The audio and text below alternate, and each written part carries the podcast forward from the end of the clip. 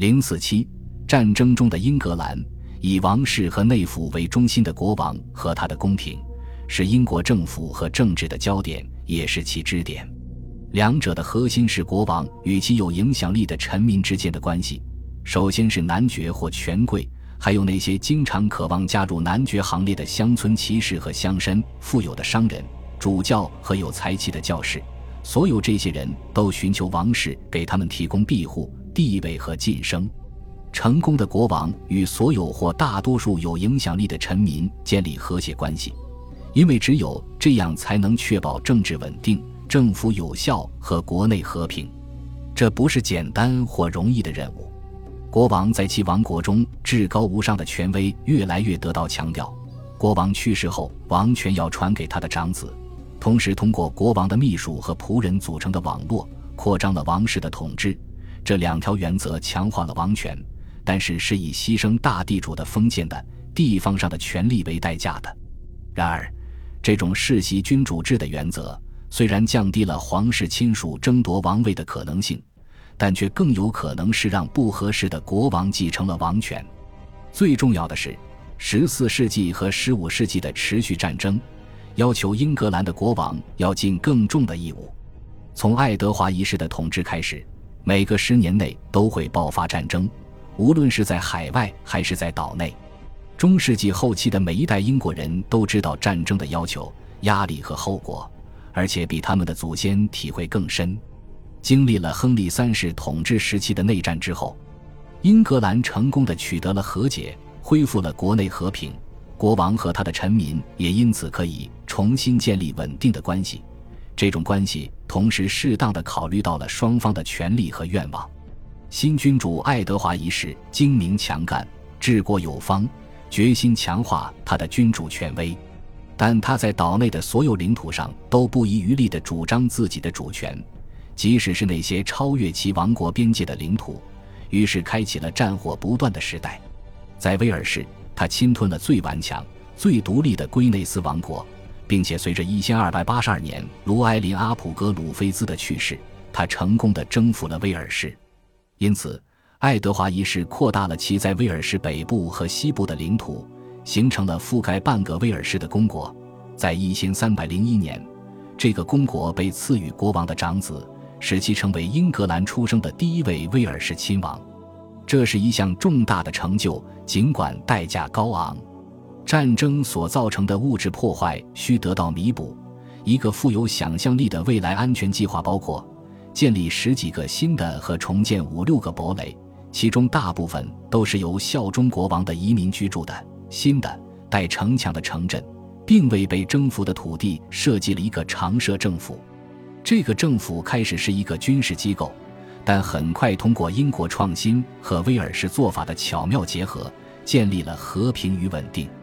由于公平、怀柔、缓和而建立了稳固性，这是新总督与威尔士人之间关系的标志。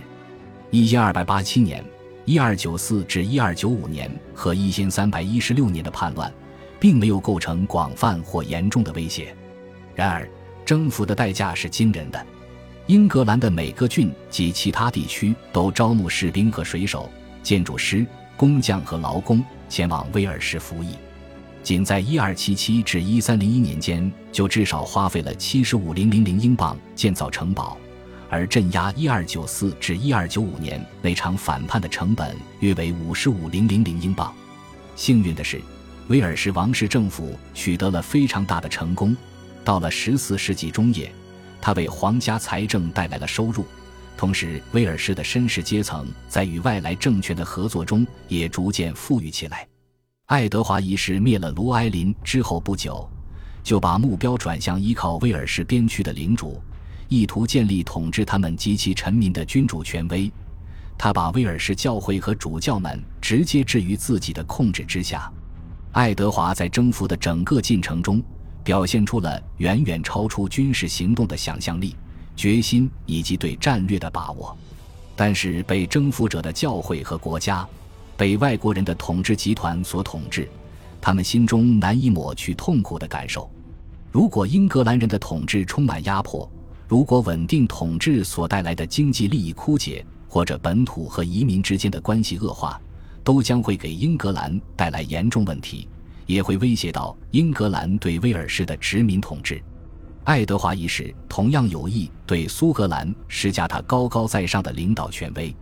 这是一项异常野心勃勃的事业，因为苏格兰与威尔士不同，拥有自己的君主坎莫尔家族，而苏格兰人的独立情怀非常强烈，特别是在偏远的高地。但是和威尔士的情况一样，一千二百八十六年，苏格兰国王亚历山大三世去世，四年后，他的孙女兼继承人也去世了。这个时候，爱德华看到了霸占苏格兰的机会。爱德华接受了苏格兰王国守护者的邀请，前往解决苏格兰王权的继承问题，并利用这个伟大的事业来确立自己为苏格兰的领主。苏格兰的抵抗和爱德华实现其主张的努力，开启了两国之间充满敌意的冷战时期，且一直持续到16世纪。苏格兰人寻求法国人的援助和教皇的支持。他们在威廉华莱士和国王罗伯特一世（一三零六至一三二九年在位）的领导下，激发了强烈的爱国主义，捍卫了他们的政治独立。在一千二百九十六年之后的半个世纪中，英格兰的二十几次入侵成功的在苏格兰低地建立了不稳固的军事和行政存在，但要在贫穷和充满敌意的国家维持这样的存在是困难的。维持所需要的资金必须主要来自英格兰，英格兰人也没有掌握北方海域或制服和控制苏格兰的北部和西部，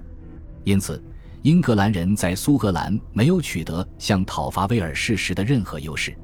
甚至在战斗中，英格兰骑兵部队遭受了来自更加灵活机动的苏格兰人的重创，倍感羞耻。北安普敦条约承认了罗伯特国王。并放弃了英格兰人的霸权主张，但爱德华三世在一千三百三十年掌权后，很快否认了该条约。此后，英格兰苏格兰关系是一连串令人悲伤的事件：入侵、边界突袭、英格兰对苏格兰南部郡的不稳定占领、强化法国苏格兰老同盟的协议，直至在一千三百四十六年内维尔十字路口战役，苏格兰的大卫二世国王被俘。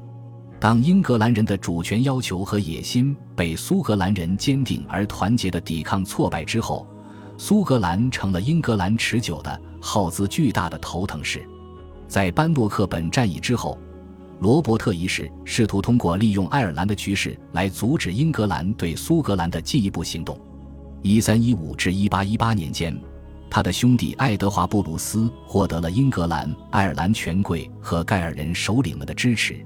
并于一千三百一十六年被宣布为爱尔兰的高级国王。此后不久，罗伯特亲自访问了爱尔兰，这可能是为了掀起一场反对英格兰爱德华二世的范凯尔特人运动。苏格兰对爱尔兰的这一干预，对英格兰政府造成了严重冲击，也暴露了其政权在都柏林的弱点。一二一零至一三九四年间，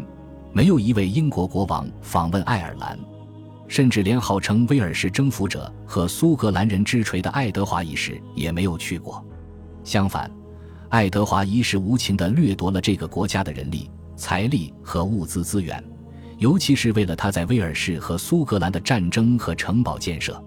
严酷的剥削和缺席统治，很快导致了行政权力的滥用和秩序的衰退。英格兰、爱尔兰的权贵和盖尔人首领充分利用了这一点。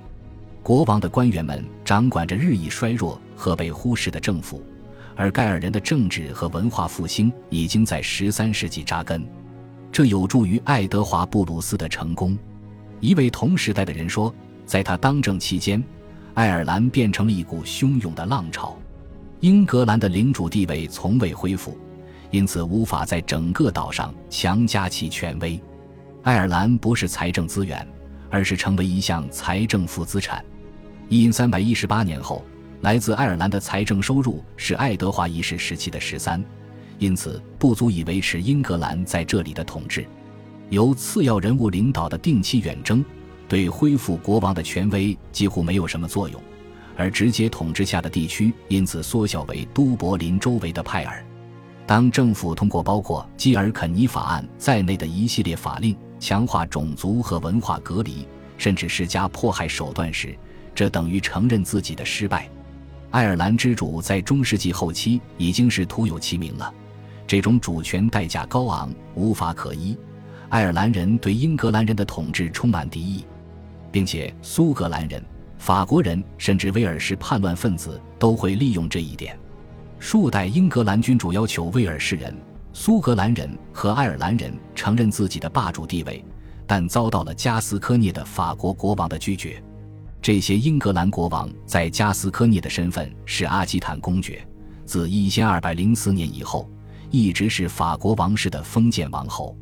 无论在所谓的百年战争之前还是期间，加斯科涅都是英格兰和法国关系的核心。他取代了诺曼底和安茹，成为双方争夺的焦点。爱德华一世登基后，这个产葡萄酒的富裕省份是英格兰唯一剩下的法国领土。这里产的没有甜味的葡萄酒出口到英格兰，英格兰的布匹和玉米通过海路运到波尔多和巴约勒。双向的贸易加强了加斯科涅和英格兰的政治纽带。一三零六至一三零七年，公国的财政收入大约为十七零零零英镑，非常值得为之开战。就加斯科涅边境和当地居民的权利问题，英格兰与法国国王之间的摩擦逐渐变成了一个更大的有关国家和主权的问题。具有自我意识、坚定自信的法国。一心要加强对其各省和王侯的控制，而爱德华一世和他的继任者们不愿意看到法国王权在加斯科涅得到加强或产生任何实际影响。结果发生了一系列事件：和平会议、局部战争、英格兰的远征，甚至爱德华一世亲自造访了此地。恭喜你又听完三集，欢迎点赞、留言、关注主播。主页有更多精彩内容。